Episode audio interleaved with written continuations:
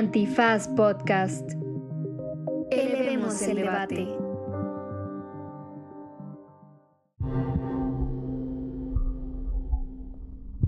Esto es Banal, un podcast que recupera el valor de la superficie y la apariencia física, con William Brinkman Clark.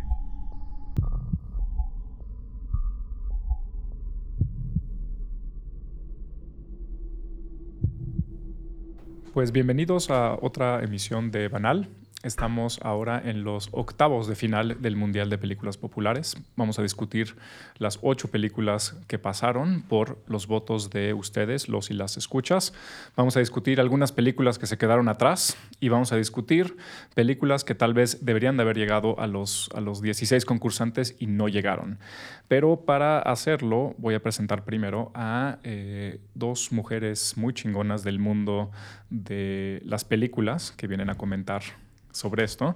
Entonces, primero tenemos a Alexandra Dunet, guionista y actriz extraordinaria. Alexandra. Muchas gracias, William Brinkman Clark. Es un gusto para mí estar en este tu espacio. Qué formal.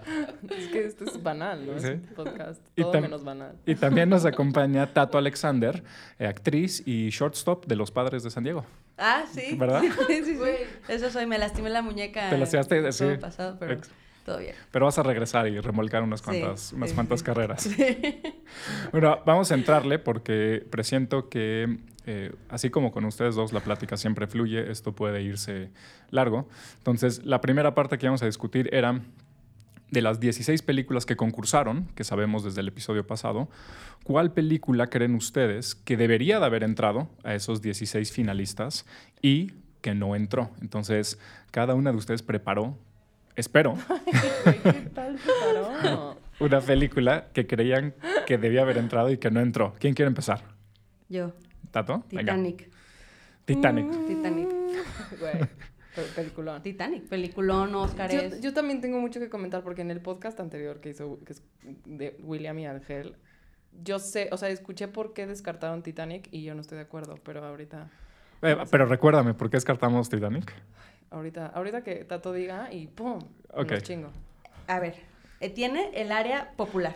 Hay memes de, Titan- de Titanic, tiro por viaje. Este, eh, la canción eh, of every night. Ajá. No mames, o sea, está cantada en todos los, los piano bars. ¿Quieres que se oiga tu voz cuando lo cantaste o que metamos el sonido de la, El de la canción? mejor. Sí, ok.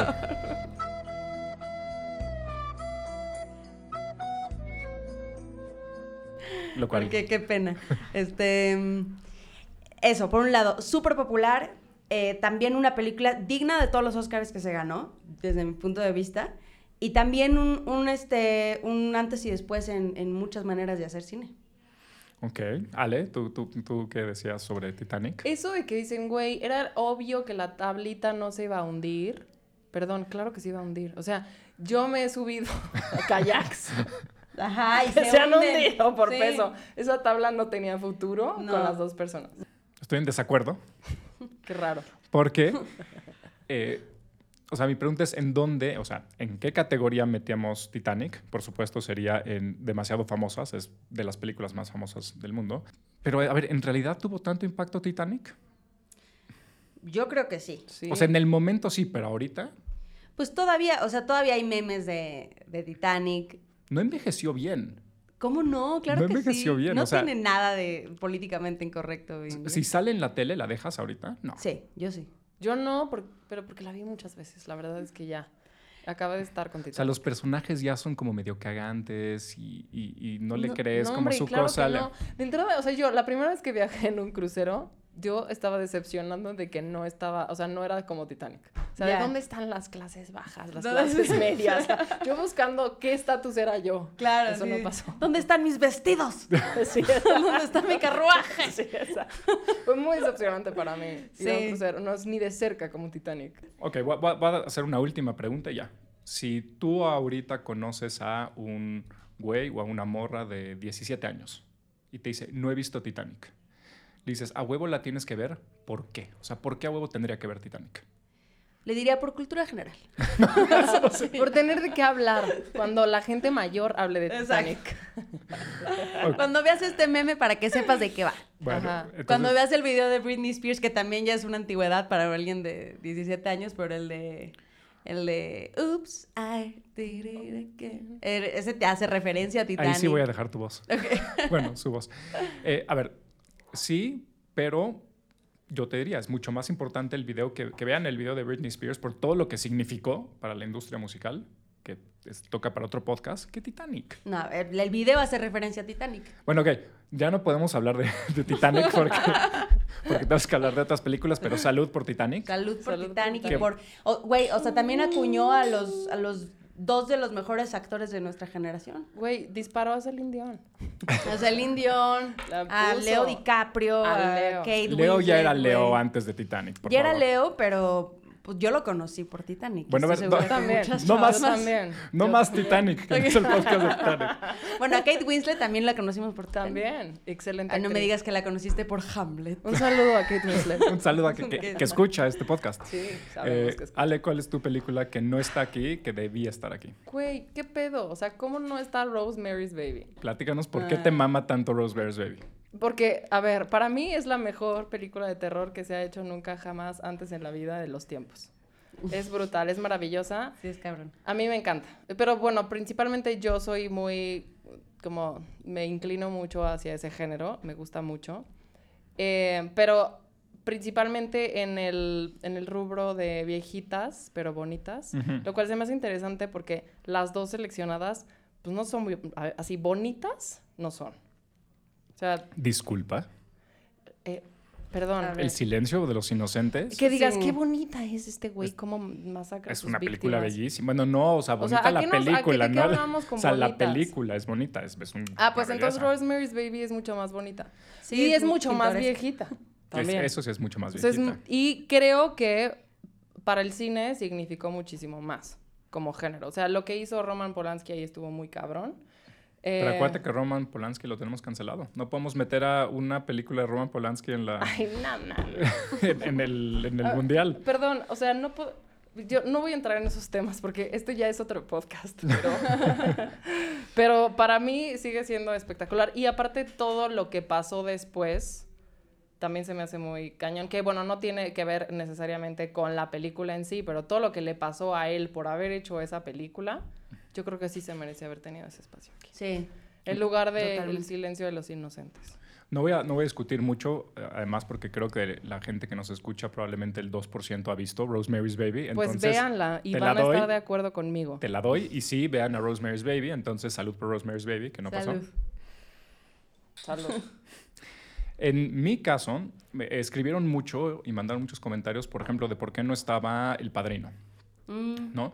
Y Mm. aprovecho este momento para decir, es un mundial de películas populares. El Padrino es popular, pero es popular porque supuestamente es, ¿no? Discutiblemente la mejor película hecha en todos los tiempos, junto con Citizen Kane o la super racista esta de Birth of a Nation. Entonces, es popular porque es una obra de arte, ¿no? Y- Y aquí más bien estamos discutiendo de películas que por ser populares tal vez pueden volverse una, una obra de arte. Entonces, ese sería el por qué no poner películas como Citizen Kane, como Yo tengo El ahí un- Padrino. tengo un Estoy, estoy seguro que lo tienes. ¿Cuál es? No, porque, o sea, cuando se hizo El Padrino, no era una película popular. De hecho, tardó mucho tiempo en agarrar Sí. popularidad.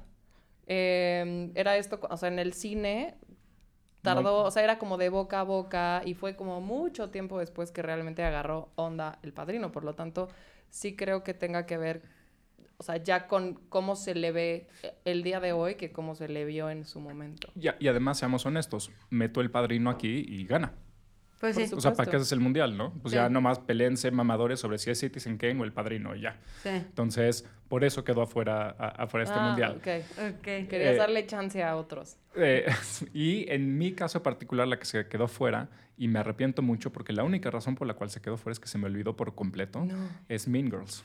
Ah, Ah, claro. Yo no puedo creer que se te haya olvidado Mean Girls. Exacto. Y Mean Girls para mí sí es una de las películas más importantes de los últimos 30 años, sin sí, duda. Sí, la verdad sí es de, de las teen movies más, ¿No? más, bueno, ella, ella, esa y la de eh, eh, Superbad, creo ¿Qué? que son... Superbad es, Es que te faltó ese género. Es que ¿eh? es ese género. Sí, es Mean Girls. ese- Bueno, obviamente todas las de los ochentas, pero es Mean Girls, luego Superbad y ahora una, ¿te acuerdas, Ale, que vimos? Que se llama Booksmart. Uf, Booksmart. Que es el, el Mean Girls y el Superbad de ahorita, Sí. que es Ajá. del 2018, que es espectacular. Es Sí. así, vayan a verla todos Sí. y todas Sí. que nos escuchen.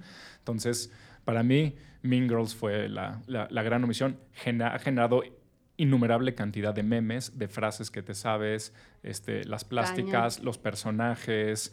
eh, todos sabemos que en miércoles este, usa se usa rosa. Y algo que, que tengo que darle a Mean Girls, que es cabrón, tiene su día.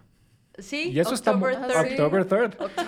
O sea, está muy cabrón que una película tenga su Sí, día, está además por algo que se dice en, en- en la película. Al día de hoy tengo muchos y muchas alumnas que, que me escriben en el 3 de octubre por Para cuánto, felicitarte. por cuánto me mama Mean Girls y todavía me dicen feliz, feliz día de Feliz Mean día Girls. Wow. Entonces, un extra super salud por, por- Super por- salud Salud por por Mean Mean Girls. Por Tina Fey. Y por Tina Fey, que es Y por una Lindsay Lohan, que lo hizo cabrón. Que, Ujú. que Lo por cierto, cabrón. también la destruimos como a Britney Spears y no se habla tanto de eso, ¿eh? Ujú. También, Ya se hablará. Sí. O sea, también tuvimos una gran parte como, como audiencia en la destrucción de Totalmente. Lindsay Lohan y mucho Britney Spears, pero también se nos pasó la mano con Lindsay Lohan, También. ¿no? Estaban todas juntas en, en ese como click. O sea, esa- Eran las plastics, tres- eran las plastics. no les fue bien. Con o sea, Paris Hilton. ya- Paris le, fue, le ha ido muy bien. Fue la que O sea, digo, menos peor le fue. Pero también le sacaron su video. O sea, Sí. ahí, Sí, sí, hubo, ahí hubo mucho abuso también. Sí, pues los que la alimentamos eso somos la, la audiencia, la, Claro. La banda. la banda. Pues bueno, ahora sí pasemos a ya propiamente eh, los, los finalistas, bueno, los 16. Eh, de esos 16, 8 perdieron. Y entonces les pedí a cada una de ustedes que escogieran uno de esos 8 que perdieron, que no pasaron a la segunda ronda, que eh, ustedes creen que deberían haber ganado su, eh, su llave. Entonces, ahora empecemos con Ale. Eh, bueno, yo creo que Alien de 1979. Ajá.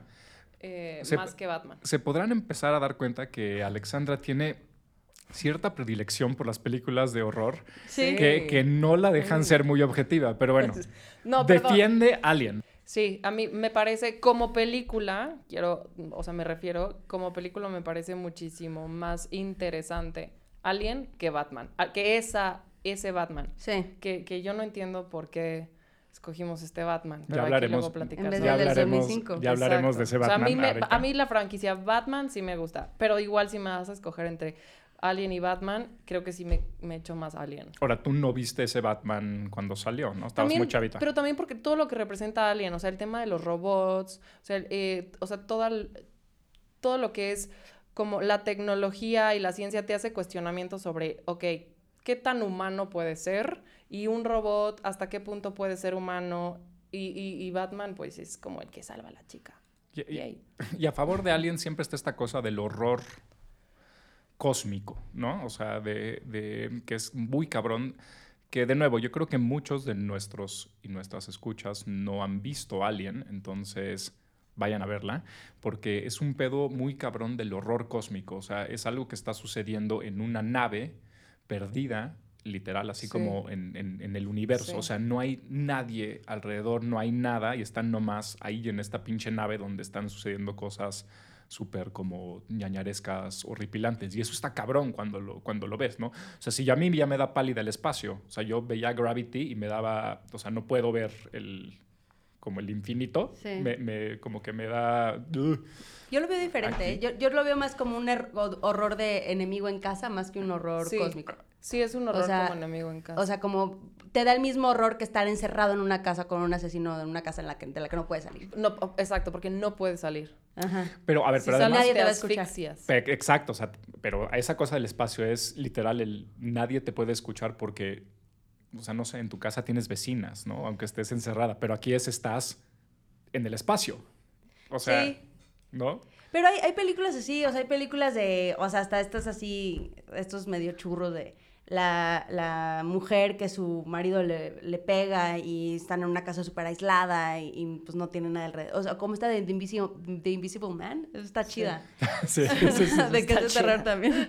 también es un güey súper violento y ella vive con él y no puede, o sea, la casa está como súper blindada por todos lados. Entonces, como este tema, creo que es la misma sensación de estar encerrada, o sea, el enemigo en casa. Claro, y como formato es entra ahí.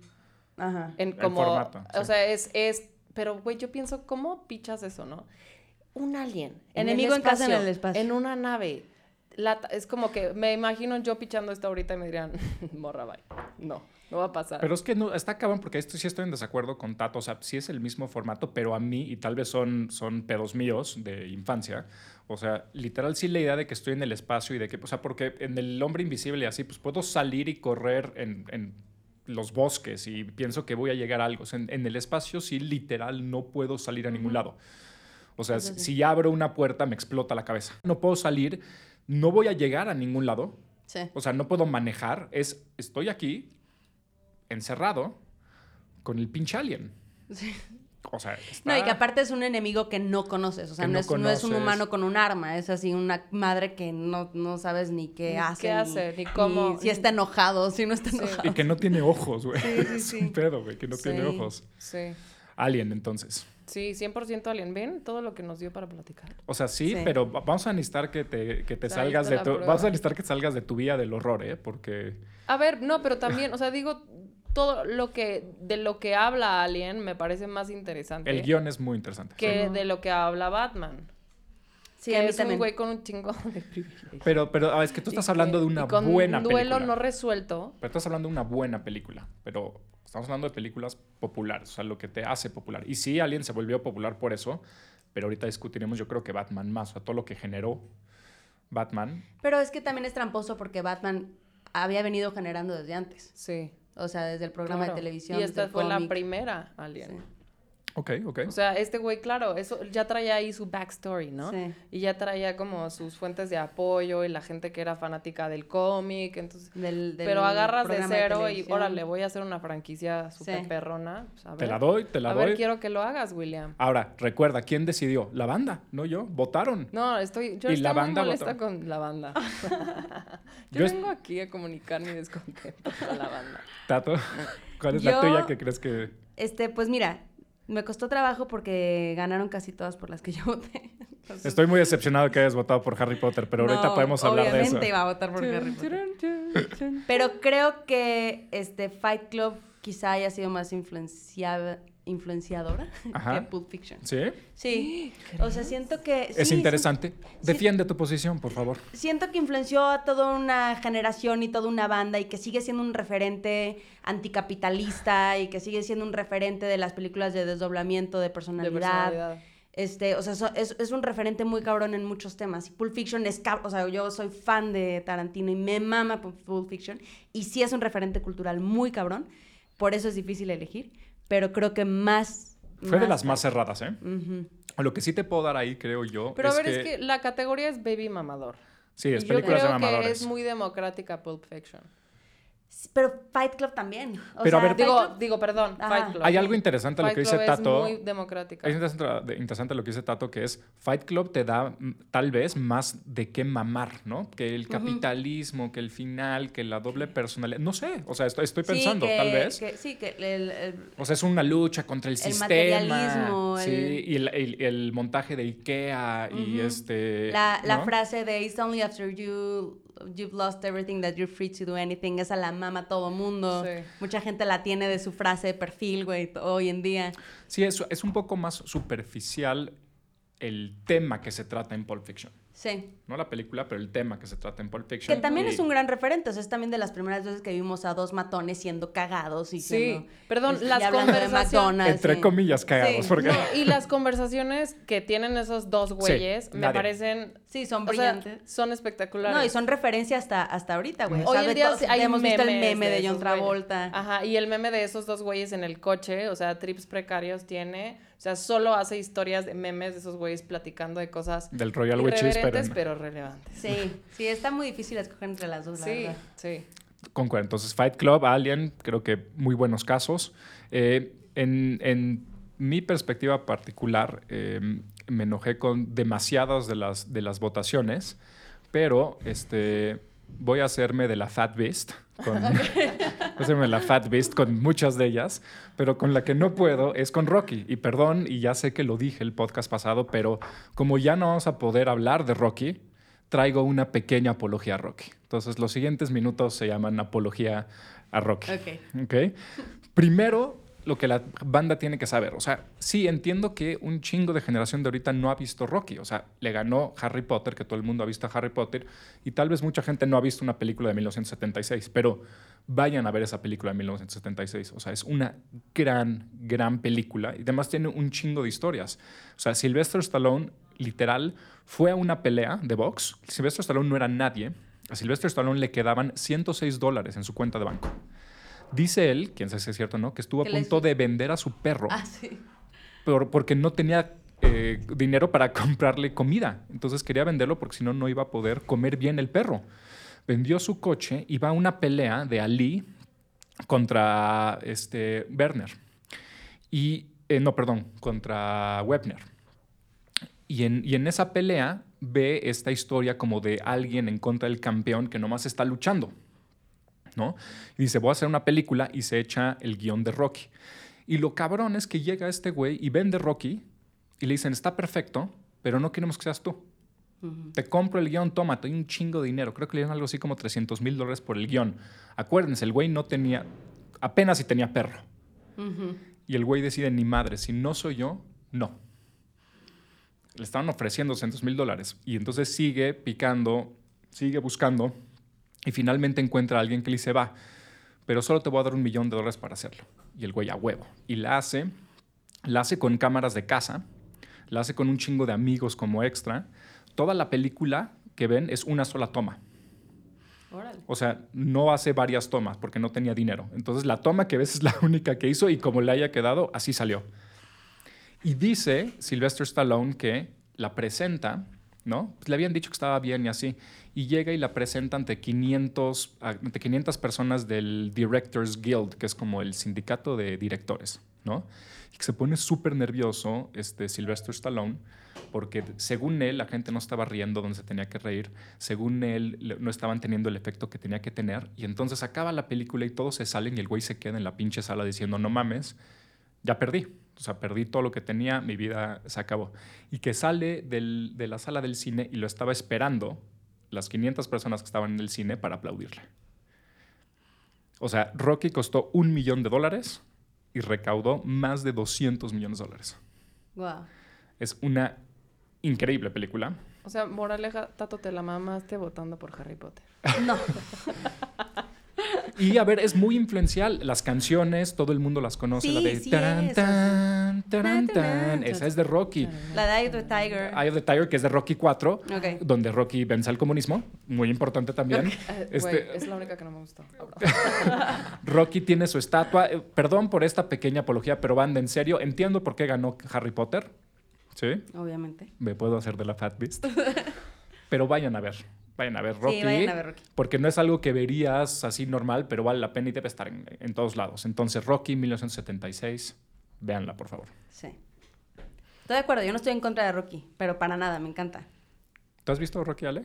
claro que he visto Rocky. No, es que es porque eres de familia de cine, pero chance la viste como hace mucho nomás porque tenías que verla y Pero así de, cuando de que te hacen verla. saliendo, la, o sea, Ah, es sí. que a mí Porque ahora hay Rocky Balboa Como y- guilty pleasure, me encantan las películas de boxeadores, güey, no sé. ¿Ah, sí? Me, me emocionan un buen y como que conecto muchísimo y digo, wow, o sea, Ah, todas si- las películas de boxeadores me encantan. Sí, o sea, como que todas esas películas del güey, no sé por qué. Quizás yo conecto con esas historias de, ay, si le chingas y lo, lo vas a lograr, ¿no? Es como una forma donde a todos nos convencen para seguir Para seguir chingándole. chingándole, ¿no?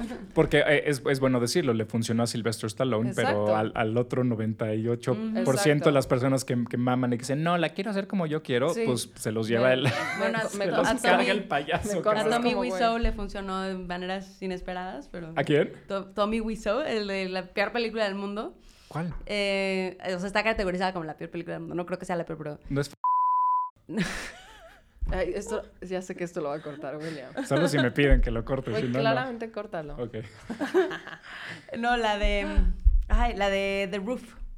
Que James Franco hizo una película sobre esa película. Se llama The Disaster Artist. Ah, he visto la de James Ah, Franco. Jesus, no la pude acabar de ver. No, la de pero que es la peor no. película en la historia. La de The Roof, pero ve- vean la de The Roof, es muy cagada, porque es muy, muy, muy mala. Es tan Pero mala pues se que es hizo, se hizo, sí, se hizo muy, se hizo de culto la película. Claro. Y pues Tommy Wiseau, pues se hizo famoso. Y hasta le hicieron su peli y recogió su Oscar y todo. Es como la de Matt Damon y Ben su Affleck. Oscar y todo. O sea, Matt Damon y Ben Affleck igual. No, pero a ella sí les fue cabrón. No, claro, Y- pero, pero ellos también lo- insistieron. exacto, de no vamos a hacer la película Sí. si no estamos nosotros. Porque el guion creo que también lo habían vendido. O sea, el, el Sí. guion de, ¿cómo se llama? Este, mm, Good Will Hunting. Sí. Lo habían vendido y dijeron, ni madres. O sea, yo soy Will y, y, y. Ferrer es el amigo Sí. de Will, ¿no? Sí. Sí, a en, huevo. En, en mis speeches siempre está así. A ver, Rocky. Pum. Good Will Hunting. A ver, ¿ven cómo si ¿Ve funciona? cómo sí Sí. funciona? Sí. Bueno, entonces, acabamos esta sección. Vamos a pasar a lo bueno, pero antes vámonos a ligera pausa comercial. Antes de la pausa comercial, les recuerdo que las películas que pasen en la siguiente ronda, ustedes las van a decidir. Van a votar en el Twitter y en el Instagram de Banal, en arroba em, Banal Podcast. Ya se me estaba olvidando el nombre. Y otra cosa importante es que si se meten a el Instagram de Banal, en Banal Podcast, van a ver ahí un pequeño video que hizo Ángel Álvarez sobre la filosofía de por qué es importante una película popular. Entonces, hay una parte seria de toda esta discusión sobre las películas populares, sobre cómo nos marcan, nos enseñan a vivir, nos, reflejan las morales de una, de una sociedad. Entonces, si les interesa la parte más densa, ahí está. ¿Sientes que tu vida cambió con la llegada del COVID-19? En la cuarentena de Nunca Acabar, puedes encontrar un espacio para hablar de esto. Platiquemos sobre cómo nos hemos sentido a raíz de esta contingencia y escuchémonos a través de Spotify. Mi barrio me respalda. Bueno, estamos de regreso y ahora sí, lo bueno. Eh, las, la- las que quedaron, las ocho que sobrevivieron, entonces hablemos de los cruces. ¿sí? En, en la división, casi demasiado famosas, se van a enfrentar Harry Potter y la, la- piedra del, no sé qué mamada, la, la 1, este, del 2001, contra la Guerra de las Galaxias, la 1, que es la 4, pero bueno, de 1977. Argumenten. Es que está muy difícil porque es como lo mismo, pero para diferentes generaciones. ¿Crees? Sí, o sea, creo que es, es- tiene el mismo impacto en la cultura pop y en la cultura en general, este, las dos, no más que en diferentes generaciones, ¿no? Yo no puedo hablar porque no he visto Star Wars. ¿En serio? Güey, se me ha escapado en la vida y entonces ya cuando digo, ya voy a ver Star Wars, ya la gente me dice, no, ya no la veas ahorita porque la neta no está buena. Sí, o sea, yo también la, la vi y no me gustó. Bueno, no. A ver, eh, voy a decir algo. Y Harry seriamente. Potter me Es encanta. que somos de otra generación, No voy a- a mí también. Sí. No voy a hablar de Harry Potter porque pienso que va a pasar. Y me va a emputar. Entonces, lo único que voy a hacer es apología de Star Wars. No, voy a, voy a- voy a defender la- el valor de Star Wars por lo, lo que sigue. Y creo que Harry Potter no logró esto. Eh, si les interesa un día, a eh, los y las que nos están escuchando, métanse a internet y pónganle experiencia de ver Star Wars en 1977. Hay 20 artículos que se, que se escriben sobre esto. Cuando se estrena Star Wars en 1977, se estrena por ahí de mayo del 77 y está en cines hasta diciembre del 77 y se vuelve literal un evento, o sea, una experiencia masiva que nunca nadie había visto. O sea, la gente, esta cosa que ahora vemos de gente formándose afuera de las, de las películas para, eh, para entrar a verlas, la primera que logró eso fue la Guerra de las Galaxias en los 77, pero las filas eran tan largas que les daban la vuelta a los cines. Entonces empezaba a ver toda esta cultura de la fiesta que se hacía afuera de, ir a ver la Guerra de las Galaxias. Y entonces en California, por ejemplo, se armaban fiestas enteras en las calles afuera de ver la Guerra de las Galaxias, donde la gente llegaba, llevaba este, eh, pelotas de playa y, sus, y, su, y, este, y, y alberquitas y obviamente muchas drogas, porque era el 77. Y era tan cabrón el evento que la gente iba a ver la película 10, 12, 15 veces en el cine, o sea, pagando. Y estaba cabrón. Y cuando lees las historias de la gente que lo veía, te decía, eran niños de 10 años o señores de 55 años que estaban asombrados de la película. O sea, que, que- que la veían, si no la han visto, Ale no la ha visto, entonces no sabe, pero la primera escena de la Guerra de las Galaxias es, estás viendo como el espacio y de repente como que de atrás de ti pasa una nave. Y entonces dicen que cuando pasaba eso en el cine en el 77, nadie había visto efectos especiales así. Entonces que todo el cine así como de, ah, ¿no? Porque en ese entonces en el cine pues echabas porras y la chingada. Y que luego, en la misma escena, luego sale una nave más grande, que si me permiten ser niño rata aquí, eh, primero sale un Corellian Cruiser y luego sale un, este, un Star Destroyer. Ok. Eh, Es que es súper fan. güey. Eres muy fan. O sea, sí es muy fan. soy súper fan. Tiene juguetes. Sí. No son juguetes, son memorabilia. Son piezas. Son Son piezas de arte. Bueno, esto choqueaba a la gente. Nunca habían visto algo así. Y eso les hacía regresar a, te digo, a ver la película este, 12 veces. De nuevo, niños de 10 años que te dicen, este, me marcó mi, mi- mi infancia. Sí. Señores de 55 que nunca ah, este, habían visto algo así. O sea, que una película logre eso. Perdón, pero Harry Potter no logró eso. O sea, nos gusta a todos, menos a mí, me caga. Pero, pero no logró eso.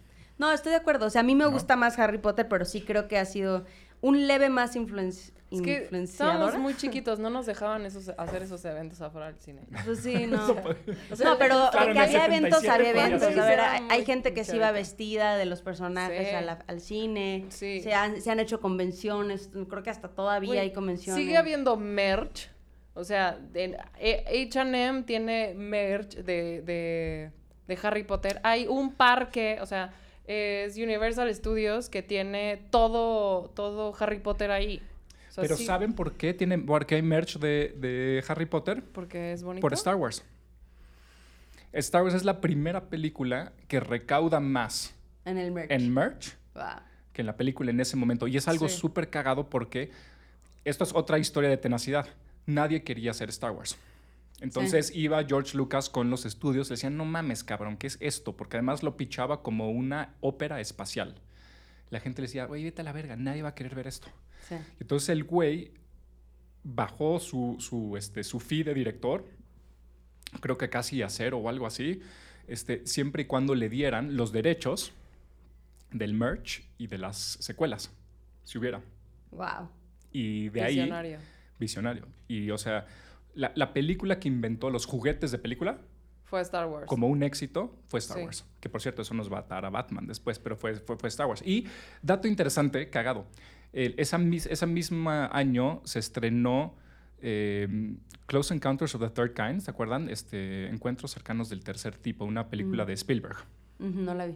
Spielberg y Lucas eran amigos. Y entonces Spielberg le dijo a Lucas, güey, Star Wars va a estar cabrón. Y Lucas le dice, no, ni madres, güey, Close Encounters va a estar cabrón. Entonces dicen, bueno, va, te apuesto.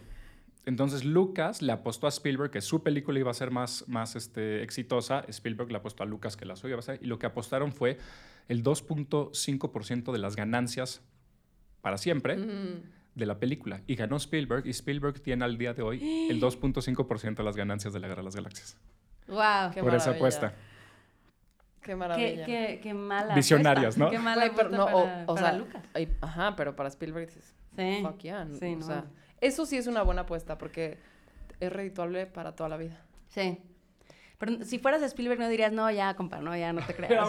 Sí, o sea, yo hubiera dicho, güey, estábamos pedos. Sí, sí. O sea, nadie estaba hablando en serio. Sí, sí, Pero, por ejemplo, eh, ok, Harry Potter, para mí algo que tiene muy importante es que de alguna manera acercó a los niños o a, una, a esa generación a la literatura. Sí, eso es o sea, les importante. hizo perder el miedo a los libros. Ujú. Sí. Y, y como, ok, va y me aviento siete, siete libros de 500 páginas que a J.K. Rowling la vetaron de muchísimas editoriales porque dijeron, ningún niño va a leer un libro de 400 páginas. Estúpida. Y, Y entonces se y fue... les dice y Rowling, como no, pum, pum, tú estás estúpida. estás estúpida. Sí. y al día de hoy, este, mis sobrinos, Lex y Mark, a quien les mando sobrino, sobrina, saludos, leen, leen este... O sea, esa es su, su entrada a la lectura es, ha sido Harry Potter. Es, es que es una excelente entrada a la lectura. No, estamos hablando de 20 años, bueno, me imagino que veintitantos años después de las novelas, que son antes de la película, ¿no? Me imagino que las novelas deben ser 95, 96, por ahí. Eh, no, o sea, sí fueron, porque luego ya hubo un momento como en este tipo Game of Thrones, donde ya machaba el libro Ya. con la película. Eh, yo, por ejemplo, yo vi primero la película y luego dije, güey, ¿qué es esto? Y entonces a mi hermana Moni le regalaron el libro Ajá. y Moni lo tenía arrumbado y yo dije como, pues lo voy a leer. Ale, ¿y vas a ser mamadora? ¿Vas a decir que el libro es mejor que la película? Por supuesto que es mejor que la película. El mejor libro de Harry Potter para mí es el 3, mi favorito. Y, güey, me emputé tanto. Fue Cuarón, ¿no? El que Ajá, hizo la, la 3. película de Yo Cuarón. dije, esto está culerísimo. Y, y normalmente es, encantó, es güey. conocida como la mejor, ¿no? Bueno, es Sí. pensada como la Es mejor que de las sí es el películas. mejor libro, pero no es tan bueno como el libro. Es la mejor Ah, película. Es que el libro es, es mucha, mucho drama adolescente. Güey, yo ¿no? Es lloré mucho- cuando se murió Sirius Snape. O sea, yo en el libro. Yo, hay spoilers. Pero no- no se grité, muere sí, a- ver, si no lo han visto hasta ahorita. Yo no lo he visto y voy a tener que verla si pasa pinche Harry Potter. Me voy a tener que echar las siete películas. Por eso le tengo tanto miedo que gane Harry Potter. que Me mejor voy a tener que echar las siete películas. No, te las tienes que echar gane o He no visto la primera, por eso hab- hablo de esto, o sea, y me caga. Tuviste la Pero- cuarentena, ¿cómo no se te ocurrió hacerlo en la cuarentena? Sí, o sea, yo O sea, no, necesitaba más este, excusas para deprimirme. No, es muy divertida, es muy divertida. Muy divertida. Yo, me las volví a echar en la sí. cuarentena. ah, Bueno, yo no, pero yo, William nunca hubiera caído, pero, o sea, sí es, sí, sí tiene algo padre como, o sea, la onda de la magia para, para también, o sea, para los niños o adolescentes, o sea, sí creo que es algo que envejeció bien al Oye. día de hoy. Es verdad que es muy blanca. Oye, ahora que dices esto, esto es importante, Ale, porque es, es la razón, Harry Potter es la razón por la cual en el Mundial de Películas Populares no está Lord of the Rings. O sea, porque ocuparían más o menos el mismo espacio y, de- y definimos que Creo Harry que Harry Potter Potter, es es más- más, más Sí. amplia. yo soy más de Lord of the Rings y yo leí el libro, y por supuesto que es mejor el libro que la, que la película de Lord of the Rings, pero, pero po- por eso no, no está aquí. Entonces, contraargumento para defender Star Wars, Star Wars inventa, inventa el concepto del futuro usado. ¿Cómo? En todas las películas antes, el futuro es nuevo. O sea, si, si en la pantalla se veía el futuro, se veía, ¿no? Brillosito, shiny y nuevo porque es el futuro, es como, ah, el futuro. Y, en, y Star Wars inventa la idea del futuro, que pues no es tan futuro porque acuérdense que es una galaxia Muy lejana. pero, pero, ah, pero hace mucho tiempo. Pero bueno, se ve sí. futurista, pero el futuro está usado. O sea, ¿cómo está usado? Todas las naves están eh, sucias, usadas, o, sea, o sea, no es el, no es el futuro, este... Sí, sí, sí. Ah, ya, ya. y es ya. un concepto que después vemos en Alien. En Alien, yo te voy a decir, perdón, Alien lo tiene, pero dije, Alien no, es después. Exacto. En Blade Runner, en Terminator. Sí, claro. O sea, es algo que se queda Sí. y lo inventa Star Wars. No tengo que aven- no te- algo- si tuviera algo que tirar, como de soltar el micrófono, lo soltaría, pero bueno. No, sí creo que Star Wars ha sido más... más Perdón, eh, más popular. Harry Potter inventó el Quidditch. Eso, o sea, no Que tiene no existe. nada que hacer. Hay gente que, que- que juega Quidditch y no existe, ¿no? O sea, hay gente no que juega sabes. Quidditch en los parques. Porque esas escuelas no están ante tus ojos. Ah, claro. Es un deporte que no es para ti, William. Contrapropuesta, contrapunto, pero que va a ser al punto de ustedes. Hay gente que odia Star Wars y Jaws y Tiburón. Uf, yo amo. Porque Jaws. son las dos películas que por su éxito Sí. en los 70s acabaron con las películas de autor. O sea, claro, los 70s sí. fue una- un momento de grandes películas de autor, eh, especialmente en el cine, exacto, en el cine estadounidense. Y Tiburón y Star Wars dijeron, o sea, vinieron a darles en la madre. O sea, Sí, dijeron, sí. aquí es donde hay que meter la lana. Y los Y 80s, bienvenidos los 80. y los 80s fueron películas Sí. de o fue- producciones Sí, Freddy Krueger, o sea, Sí, ya era como blockbuster. Exacto, ahí es donde está la lana. Entonces, yo no creo que eso sea algo malo, pero hay mucha gente que dice eso es algo malo de la Guerra de las Galaxias, ¿no? Que también sería igual de malo de, de Harry Potter, Pues sí. ¿no? ¿Algo más que quieran decir para defender al maguito ese? El ese. No, Oye, lo que sí estaba es que estaba viendo los pósters, porque ahora voy a tener que ver la pinche película, las 7 o 8 o 20, las que Son sean. siete- son Y hay un ¿no? momento de una película a otra que le entra la pubertad duro a al actor, a- ¿cómo se llama? Daniel Ah, Radcliffe. Daniel Daniel Radcliffe. Radcliffe, que, es, que creo que es como entre la 3 y la La 4 o algo así, nomás de los pósters que dices, a ver, algo pasó aquí con, con Harry Y- Potter. Y nunca se hizo buen actor. O sea, como No. que ¿No luego ya. hace? Yo a la hora de. Es que yo en el momento del libro. Es que Harry. Lo que Harry proyectaba en el libro. O sea, el actor no lograba proyectar. ¿No? Comunicarlo igual en las películas. Me ¿Qué- parecía qué muy era? flan, güey. ¿Qué era lo que proyectaba en el libro? O sea, ¿crees o sea, que...? era el sufrimiento, o sea, era, empatizabas muchísimo más con Harry, co- conectabas muchísimo más con Harry en el libro que Harry en la película, porque era como un güey como, eh, eh, tenía como dos, dos velocidades. Ajá. O sea, ¿crees que, Daniel Radcliffe. ¿crees que Daniel Radcliffe no es un buen Harry Potter? No, la verdad no. O sea, el primer, Wow. o sea, ya cuando, Controversial. ya cuando creció, Ajá. ya no. O sea, de niño, sí, pero conforme va- se va volviendo más oscura la, la historia y el personaje va madurando más y va viendo más esa, o sea, se va contagiando de esa oscuridad porque son heridas de, de su vida, él no logra, o sea, como que el, el- el actor no logra sostener eso. Eso sí. E- Es, es, es muy, es mucho más profunda Harry Potter que Star Wars. Eso sí. Mucho más. Mucho más. No le he visto, ¿Cómo pero se por atreven? supuesto. No, eso sí, o sea, puede ser que sea más, más. No, sí más- se las doy. O sea, Star Wars Sí. tiene de profundidad. Bueno, a ver, quizá me mate mucha gente, pero que la fuerza y el, el mal y la chingada, pero es, es superficial. Pero Sí. y eso es bueno. O sea, es una, es una historia divertida, Divertida. fácil para Sí, todos. Yo no sabía que Harry Potter es profundo. No, hombre, Sigo sospechando que no. Ahora espero que no tenga que verlas, No, pero bueno. sí es, sí velas. O sea, ya hacia el Sí. final. O sea, está, está muy cabrón. O sea, es como. Es, es un perfecto héroe con villano en el que son casi una. Una versión de lo mismo. Sí, exacto. O sea, son, son literalmente la misma persona. Jugando Quidditch. Ajá, pero uno ganando y el otro perdiendo. Sí. Cuando, cuando leí, la luz cuando leí eh, en, en algún momento le leí una parte del libro a mi sobrina, a Lexi, y, este, y estaban explicando las reglas del Quidditch y estuve a punto de, de- de- de renunciar, decirle, perdón, no te puedo leer estas mamadas. Porque o sea, soy un ruco de hueva. así de, hay una pelota chiquita y una pelota grande y una vale mil puntos.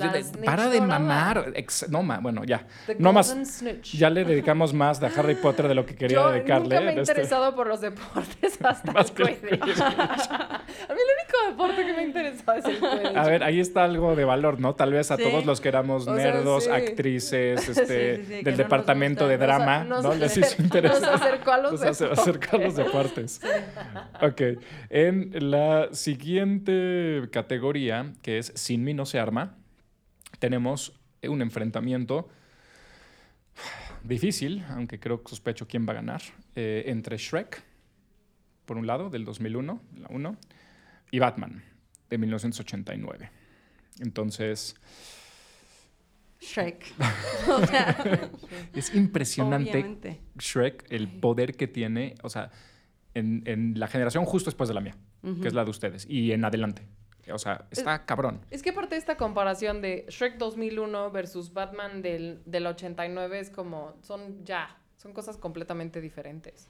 Pero creo que ha tenido más influencia Shrek. Que, o Sí. sea, Es que es posible. Bueno, Sí. yo ahorita eh, a mí me toca defender a Batman porque es la que creo que va a perder, pero antes, por favor, sigan hablando sobre las maravillas de- del ogro verde ese. Bueno, Shrek, este. A ver, es cuando por primera. No por primera vez, ¿Vas a pero el, que el representan primer. a gente fea? No, el primer Ah. antihéroe.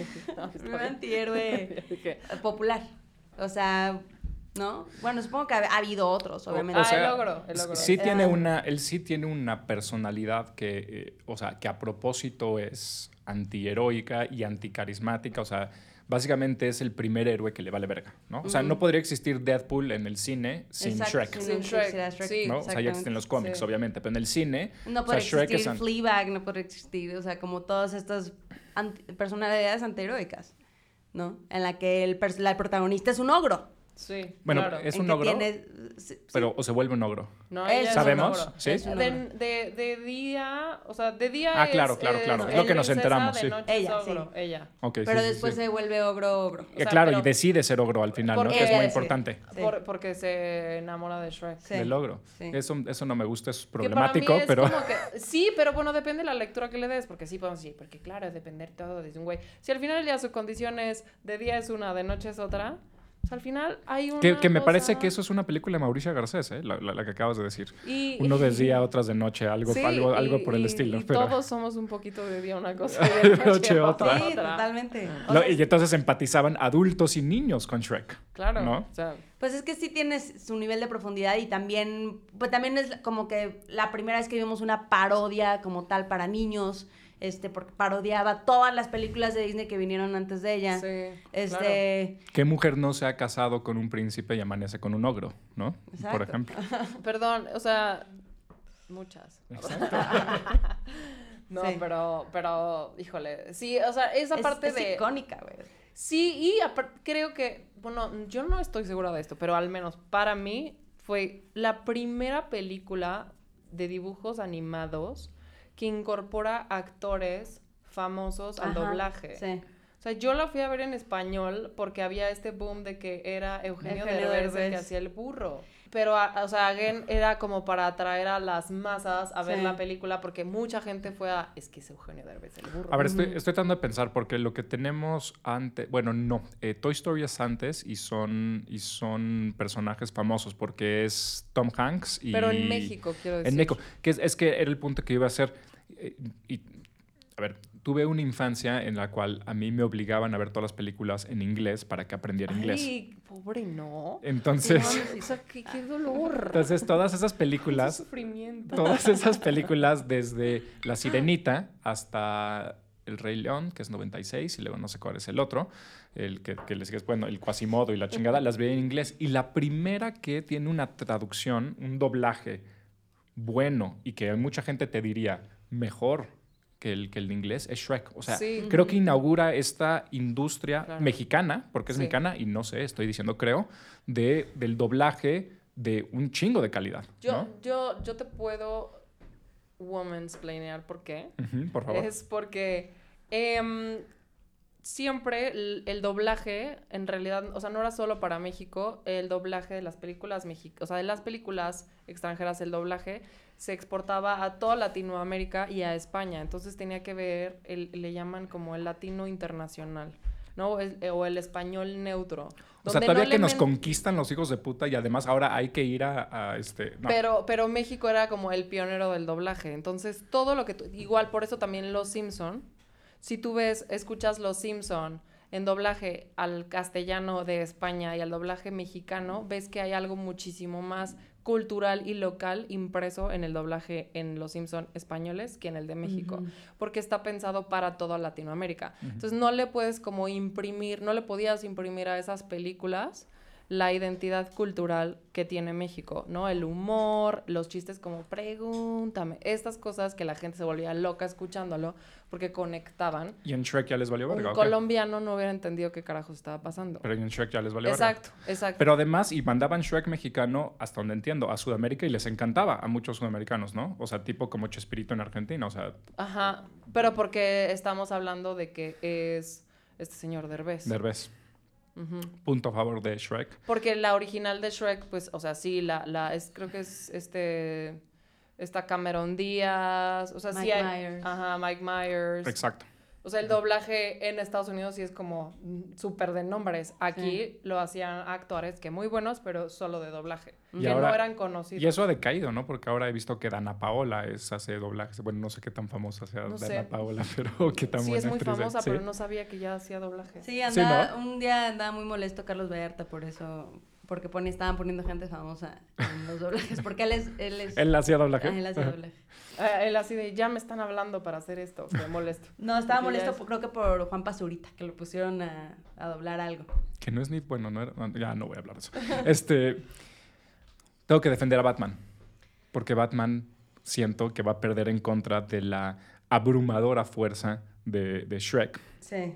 Batman del 89 es la película que hace posible Marvel, como lo entendemos, o sea, que hace posible todas las franquicias de superhéroes que ahora son lo único que genera dinero en, en Hollywood, que es impresionante, ¿no? O sea, tú ves, vas a un cine, ¿qué tal cuando en El Hombre Araña, si había 10 salas, este, creo que 11 estaban dedicadas al, al Hombre Araña, ¿no? O sea, son, es lo que hace dinero para Hollywood. Eso empieza en Batman del 89, porque lo habían intentado hacer con Superman, eh, Superman 1 de los 70s, que fue un medio éxito, Superman 2 más o menos, y luego 3 y 4 que son, no mames, lo malas las películas y además son un gran fracaso eh, de, de taquilla. Y vuelven a atreverse otra vez con Batman del 89. Y lo que hacen es, por primera vez, los estudios están preparando desde seis meses, un año antes, toda una pinche cosa de mercadotecnia con McDonald's, con juguetes, con espectaculares, con este, eh, anuncios que te decían que podías ganar cosas. O sea, es el nacimiento de una película como un producto completo, pensado, que va más allá de la película, desde un inicio. Y lo que eso significa, si es exitosa esa película, con la franquicia. ¿No? Que de hecho Joel Schumacher casi la mata. Este, Checa, de aquí de, Criatura, defiende las de, las de Schumacher, pero bueno, la realidad es que las, las dos de Schumacher que las hace Campi casi, casi matan a Batman, pero pues después vienen las de Nolan, viene este Iron Man y pues para siempre, De ahí ¿no? pa' O sea, entonces creo que eso es muy importante Batman. Para es mi Bruno Díaz favorito. Sé que no es Ese- popular, pero Michael Keaton es mi Bruno Díaz favorito, el de la, el de la 1 y la 2. Y son mis villanos favoritos, porque son los villanos que hacen para mí la mejor... El, el- mejor medio entre realidad y, y ficción de cómic. No ficción, ficción, sino ficción de cómic. Entonces, ese, ese guasón, de nuevo, poco popular, el de Jack Nicholson, pero para mí es el mejor guasón que hay. Los guasones de ahorita son muy buenos, pero son demasiado reales.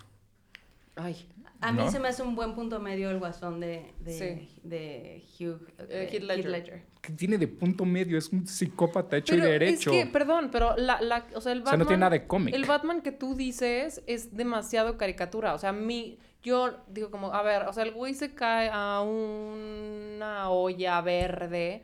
Claro. Corte a, vamos, o sea, yo pienso que ahorita yo escribo en ese guion, um, escribo ese guion, lo presento y me contestan, güey, no está No, justificado. ahorita este guion sería insos- No, insostenible. o sea, en el No, no, no, insostenible. Estoy completamente de acuerdo. Y entonces me acabas de dar el. Y como el- el- personaje no tienen, como, no, no tienen, ¿Cómo- no es tridimensional. cómo te atreves? Ninguno es ¿Cómo tridimensional. te atreves? No. Perdió a sus papás. Puedes ver cuando matan a sus papás. Pero ese es el cómic, pero él incluso es No, un en la flan. película. A O sea, invitas a una morra a salir en tu primer date y la pones siete kilómetros de distancia en tu mesa, vato. No, pero después le invita a la cocina. con- O sea, pero porque ella la dice cocina como... todo pasa, se pero sabe. ella dice como, güey, brother, o sea, ¿esto te parece normal? Que hay- a mí ella me parece también la historia de amor entre ellos es como súper flan. Estás hablando mal Él de es un Vicky Bale. No, a personaje ver. mega flan. Ella es súper flan, no tiene nada... Es como, ok, tú el te único a tomar rol, el único fotos. rol de Kim Basinger que alguien recuerda, Vicky Dale en Ajá, Batman 1. pero es muy flan. O sea, Y nueve semanas y media. como- Si vemos todos los intereses románticos del- de otros personajes de Batman a lo Sí. largo de tal, es un flan. Contrapunto a, a lo que acabas de decir. Justo Un acabas de decir, dices, interesado. es demasiado caricaturesco, ¿no? Me acabas de decir, es- especialmente esa parte de que el malo se cae así. Es que lo que Batman descubre es que eso es la llave del éxito, porque si tú ves cuáles son las más exitosas de Marvel, es que Marvel se da cuenta que eso es el chiste. Claro. No puedes tomarte demasiado en serio. Sí. Tienes que ser caricaturesco. Entonces Marvel dice, va, voy a hacer una película sobre un mapache con una pistola en el espacio, este, que, que es amiga de un güey, de, de una monstrua verde y que son amigos de un güey medio gordito, porque ahí todavía no había perdido peso, este, este- este- ¿cómo se Chris llama? Pratt. Chris Pratt, que, que salvan a la galaxia. Y eso es lo que tiene éxito. Y lo que DC, que son los de Batman, este, Superman, sí, no se han dado cuenta es que siguen tratando de hacer las cosas demasiado serias, demasiado reales, así. Entonces yo creo que por eso Batman es importante, porque le da la clave del éxito a la competencia, Claro. que es a Marvel. Le dice, no tengas pena de que, de, no tengas pena de poner un Thor gordo.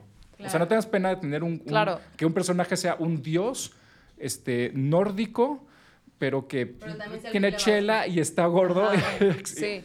Pero, Ese es el éxito de o sea, Batman. y, y me parece, y, o sea, sí, pero si me lo justificas está bien. Yo no veo ningún momento en cómo a este Joker le pesa absolutamente nada de lo que le pasó. Entonces, como que no acabo de conectar con nada de lo que hace. Pero ni siquiera lo encuentro pero con- interesante o pero fascinante. conectas con el Marvel, mapache. más- sí, o sea, ve, ve el villano de Marvel, ve el villano de Thanos. Sí, Ok, sí. Thanos es un muy más- buen villano. Sí. Thanos tiene más dimensionalidad. Y- que- Pero la mayoría de exacto, los le villanos ves, son le planos, ves ¿eh? que hay struggles, o sea, trae, Sí, trae, trae trae problemas, trae problemas. Trae stro- Trae backstories.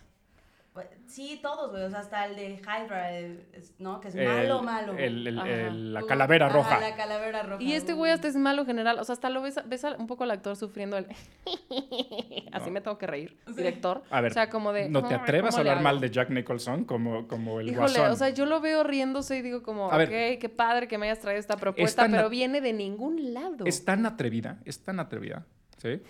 Tan atrevida esa película, Hombre, claro. Tan atrevida que Jack Nicholson, haciéndola de guasón, baila a una música hecha ex profeso para la película por Prince, mientras está en un museo pintando cuadros. Que por ah, cierto, esa es la única escena que me gusta, tengo que que por reconocer. cierto, un, un crítico de la cultura gringo, Bill Simmons, dice, ahí acabaron los ochentas. O sea, en el momento en el que Jack Nicholson como guasón este, bailó y cantó a una canción de Prince, Y, ahí acabaron los ochentas y Y- empezaron los noventas. y me encantó cómo protegió, creo que fue, o sea, la pintura de Francis Bacon, creo que era Sí, Francis Bacon. claro, que dijo, Esa claro. me gusta. Esa no. Esa, please, no me la toques. Y Eso- güey, fan. Eso O sea, es un el único psicópata de verdad. momento- A ver, es que Mm, vamos a hablar de eso ahorita. Ese, ese, ese guasón está más cerca, y tú lo sabes, Ale, está más cerca en el sabes, personaje a Hannibal Lecter que los otros guasones. O sea, en realidad los otros guasones son más una caricatura de un psicópata. Es que no, es, no son psicópatas. O sea, por ejemplo, el Joker. Pero No es un psicópata. Es una caricatura No, güey. Uy, no sé. Sí. Sí. Ok, bueno, O sea, está ahorita, ahorita hablamos de eso. A ver, hay otro, hay otro Hannibal hecho por, por, ¿cómo se llama este actor? ¿El de la serie? Eh, eh, por Matt Mikkelsen, que es espectacular. Ah, sí, Yo pero también uno Espectacular. anterior hecho por, por el de Succession. ¿Cómo se llama? Ah, ¿cuál? ¿Quién? El eh, Logan. Ah. Logan Lo- hace Logan un- Roy hace un Hannibal Lecter. ¿En serio? Sí, Wow. muy diferente, mucho más ¿El de. Red Dragon o cuál? No, antes, hay una antes que se llama, no me acuerdo cómo se llama, pero es de Hannibal Lecter. O sea, Ok. está basada en el, en el libro. Y todo lo que haga Logan Roy, o sea, hay que verlo, porque no Sí, mames, Logan sí, Roy. sí, sí. Porque es muy poderoso. Sí, pero es, es más rea- es más realista, o sea, que, o sea, a mí me gusta mucho lo que hace Anthony Hopkins porque a mí me gusta ese tono, a mí me gusta, no, me- no, no es muy bueno. del tono realista. Este, No, y le imprime Pero- algo muy interesante. sí, le imprime algo que tampoco es tan realista. Bueno, a ver, vamos a pasar a las siguientes, porque si no. eh, siguiente, ya nos acercamos a cosas más psicopáticas.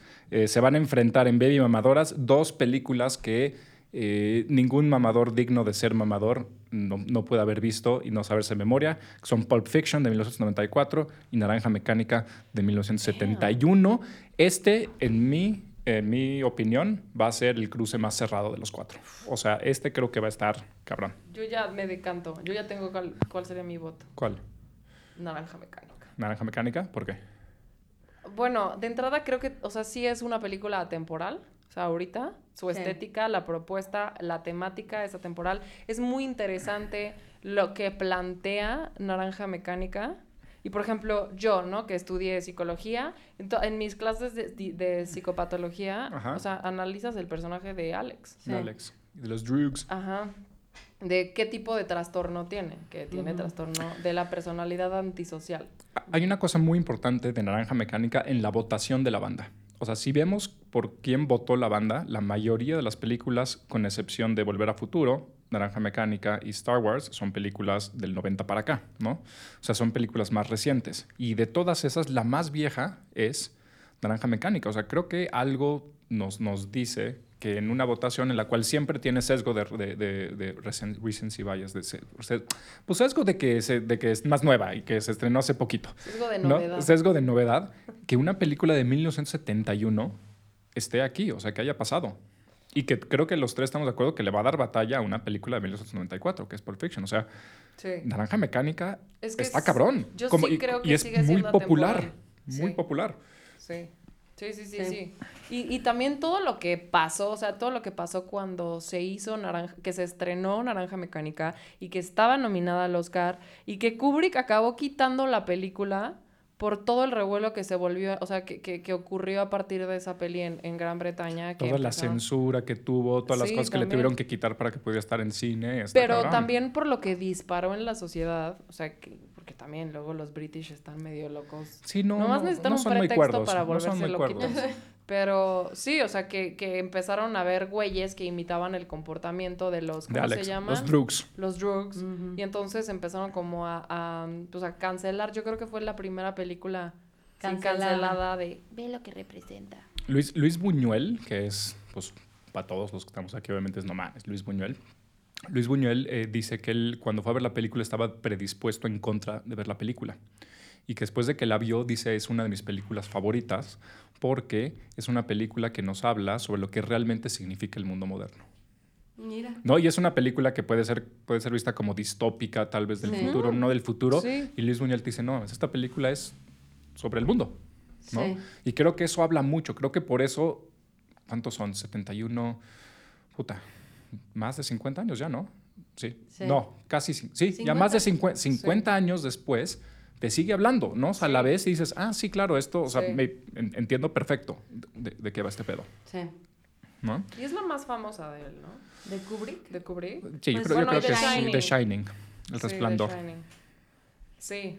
A ver, esa música cuando empieza, es, bueno, esos, esos tres, cuatro tonos, cuando empieza ¿The Naranja Shining? Mecánica, Ah. no, Naranja Mecánica, también The Shining, pero Naranja Mecánica, o sea, tatuados en la cabeza, Sí. Sí. ¿no? Y es que como que inventa su propio mundo. Sí. También lo del Moloco Plus, la leche. La leche. El lenguaje, El porque es un lenguaje. que, que hace ahí, creo que La con estética, Cockney, no sé qué tantas sí. cosas. Cómo se visten.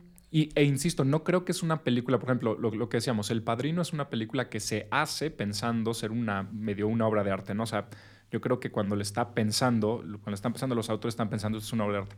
Y yo sí siento que en las de Kubrick también hay una cosa siempre de inicio popular, o sea, sí estoy siempre haciendo una película, o sea, hasta Barry Lyndon, ¿no? O sea, estoy haciendo películas que sí pueden ver todo el mundo, son, son películas Es que también... para la banda. Lo- bueno, lo de, lo de, mm, lo que dices del padrino, no lo sé, porque le, él tuvo, o sea, Coppola tuvo muchísimos problemas durante el rodaje porque los productores no creían en él y lo querían bajar. También. O sea, Otra nadie vez. apostaba por él. ¿Cuál es la lección? ¿Cuál es la lección? Tú siempre, ¿no? Tu, tu visión como, como autor, como artista, siempre. Sí, hay que mantenerse. O Mantenerse. sea, lo que te diga el estudio, Está no. mal. No. Ajá. Es otra película que el estudio les decía que no iba a ser, que no iba a ser exitosa, etcétera, y que tiene que no meterle por su lado el, el autor, etcétera. ¿Qué decir de Pulp Fiction? Pues yo ya dije mucho de Pulp Fiction. Es, esta- es una, también es, está increíblemente bien escrito. O sea, como que Sí. desafía eh, las estructuras, mete distintas. O sea, es como. O sea, no es lineal, las, las tramas. O sea, como que si tú lo ves como, como guion y separas las escenas, ves súper interesante también cómo está construida la historia.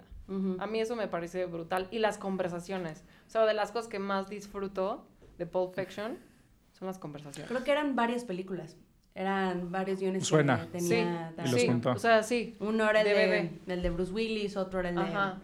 eh, John Travolta. Que siempre trabaja el así él, ¿no? O sea, bueno, cuando lees entrevistas de él siempre dice, quiero hacer una película sobre algo. O sea, no tengo guion ni nada, sino tengo una idea de, tengo una idea de cinco morras que, que Sí. son asesinas, ¿no? Me Que por cierto eso. sale en Pulp Fiction y luego lo hace Sí, en Kill. Bill. Eh, le- Sí. ajá, sí, sí es cierto. No, a mí se me hace un peliculón. O sea, no, no sé realmente cuál, cuál haya influenciado más nuestra cultura, pero a mí me, me encanta Pulp Fiction. A mí también. Sí. O sea, creo que es como act- o sea, el lo que, o sea, igual y en 100 años cómo se va a leer Naranja Sí. Mecánica sigue siendo atemporal. En tanto que Pulp Fiction ya hay cosas que lo ves como, órale. qué ¿Sí? loco". Qué noventero. Sí, o sea, como esto de vamos a este bar raro donde las sillas son un coche antiguo y pidámonos unas malteadas. Sea, es como, ah, es muy de la época. ¿Quién sabe, quién sabe si de la época además, O sea, ¿no? claro. El- a, a mí lo que me encanta Pulp Fiction es que, o sea, si está este atrevimiento de hacer escenas como la que va en el coche Jules con, con, con Vincent, eh, que como dicen ustedes, es puro diálogo. sí. Que cualquier otra persona te diría, corta esa escena, o sea, Show, don't tell. no me está ayudando nada en el, en el Sí, desarrollo de la sí. película, etcétera, pero es, Sí. no, o sea, es que esto es la película. Pero un poquito sí, por No, eso es exacto. interesante. O Sí, sea, sí. porque mucha gente ha querido imitar eso de hacer conversaciones y no, y no sale. Eh, se siente, se ¿sabes? siente como un lujo. Ajá, Sí. y, Y se en- siente como... y en Pulp Fiction "Ah", no. Y en Pulp Fiction no. Ajá. ¿Por qué? Porque está pasando, hay un subtexto. Sí, O sea, sabes que sabes que son matones, está ahí- están construyendo una tensión con las cosas que están diciendo. Sí, sí. Este, no, es- no, es, no es de agrapa. No es Sí, como, no. ay, vamos a hablar de las hamburguesas en París. O Y eso está muy cabrón. Está muy cabrón porque Muy cabrón. n- es muy difícil imitarlo. La gente cree que es fácil. Como que, ay, qué conversaciones tan cagadas tengo con mis amigos. Vamos a poner una en, en Claro, el guion. no, porque viene también de una cosa de, güey, fue a Europa, o sea, como de el, el, el, el thug que está mamado por su viaje a Europa y de hecho lo, lo menciona como un chingo de veces que fue a Europa y vio cómo pasaba esto, como que el güey descubre el mundo desde otro lado y se lo está platicando a su compa. Sí. ¿No? Y luego también lo que pasa después en el pasillo, que tienen otra conversación, que ya es una discusión entre los dos sobre el masaje. Claro. Se me hace súper Pero, interesante. Pero que cabrón, te dicen, lo, lo del tengo que masaje es esperar, cabrón, sí. porque sí Ajá. está, sí está, eh, hace- aporta muchísimo, al- Muchísimo. al, al, a la Al atención. personaje Claro. del matón que casi no sí, ves, de que lo es que el viene jefe. después. A lo o que sea, viene después, o sea, a, a- a que se construya el conflicto, el, conflicto. drama. O sea, necesitas Sí. ese, ese backup. Y lo haces desde, un, desde una conversación súper inteligente Y súper cagada. y súper cagada. Sí. Y creo que sí puede decir que inventa un estilo, que es su propio estilo, porque lo hace en todas sus películas, y que sí trata de ser replicado y nunca a nadie le sale, que es lo que decía Stato. A O sea, le sale. sí es algo como muy propio que solo él puede hacer, porque más él escribe todas sus películas, o sea, sí es de estos güeyes que escribe, o sea, tiene el concepto, escribe la película, creo que nunca adapta más que, creo que Jackie Brown tal vez era adaptación, no sé, pero o sea, él como que lo imagina, lo escribe, lo, lo dirige, o sea, absolutamente Sí, todo, no, y, está y- o sea, es un estilo muy propio, o sea, sí es, quizás como el, si dijimos que Joss y, y Star Wars matan la película de autor, quizá en los noventas empieza a renacer la película medio de autor con este Con tipo de... Con Tarantino. también, Sí. Pero, pero nunca nadie puede replicar ese, ese sello de autoría, ¿no? O sea, Sí. lo intentan y, lo, y como que lo ves cuando alguien lo intenta así. La conversación cagadita, como la Sí. escena de lujo, así, y a, a nadie le sale. Tal vez un poquito en, las, en, las, en algunas cosas de Fincher, yo diría. Y que por cierto es este, justo contra el que se enfrentó este, Pulp Sí. Fiction, ¿no? Con Fight Club, que Sí. Fincher le sale bien, pero... Y no es por mamadora, pero Jim Jarmusch también me parece que lo tiene cabrón en Coffee and Cigarettes. O sea, las conversaciones son espectaculares. Pero es otro estilo. O sea, sí, no- pero o sea, totalmente otro estilo. Pero el, el hecho de, o sea, el- los guiones que son, que, que la fuerza o, o donde está el sustento es en el diálogo. Ujú. Eso nos lleva, eso nos lleva al, al último cruce, que es en Viejitas pero Bonitas se va a enfrentar El Silencio de los Inocentes, 1991, contra Volver al Futuro de Super 1985. le voy a volver al futuro. ¿Qué? Sí. Pensé estoy que- emputada porque no ganó. O sea, Psycho. ya estoy emputada porque no ganó Psycho y es como el silencio de los inocentes que... Ok, a ver, vamos a hablar del Silencio de los Inocentes primero, porque Silencio de los Inocentes primero, porque, a ver, es importante esto. Es otra vez, Psycho es una película de 1960. Sí. Las tres aquí hemos visto Psycho. Sabemos que es una película, verga, espectacular. Y que sigue teniendo referencias a Sí. Sigue. Y, y revolucionó también el... O sea, de pronto matan... Lo que hizo Game of Thrones ya se había hecho. Ya se había hecho. Psycho. Sí, matan a, a man- A la matan a, Ya- a- protagonista. a Janet Lee, la matan a la mitad. Sí. Pero, a ver, le estás echando a perder porque hay Ah, mucha sí, gente que no lo ha visto. Pero eh, lo que quiero, lo que quiero este, enfatizar aquí es que es 1960. Fue hace 62 años. No, y está cabrón el personaje femenino para la época, porque, eh, o sea, es difícil de creer que Psycho se hizo al mismo tiempo que unas películas de Marilyn Monroe, que, en donde Marilyn Sí, Monroe sí. es la güera sin cerebro Ajá. y que sí cagada y todo, pero es la güera tonta y, y- y es películas que no envejecieron nada bien, hiper misóginas, machistas. Y esta es como una mujer que trabaja, este, que, que- que es independiente, que es una protagonista mujer que no na- tiene nada que ver con ser Sí. ama de casa, con ser nada. Sí. Es decir, no es una mujer que comete un crimen y después se arrepienta.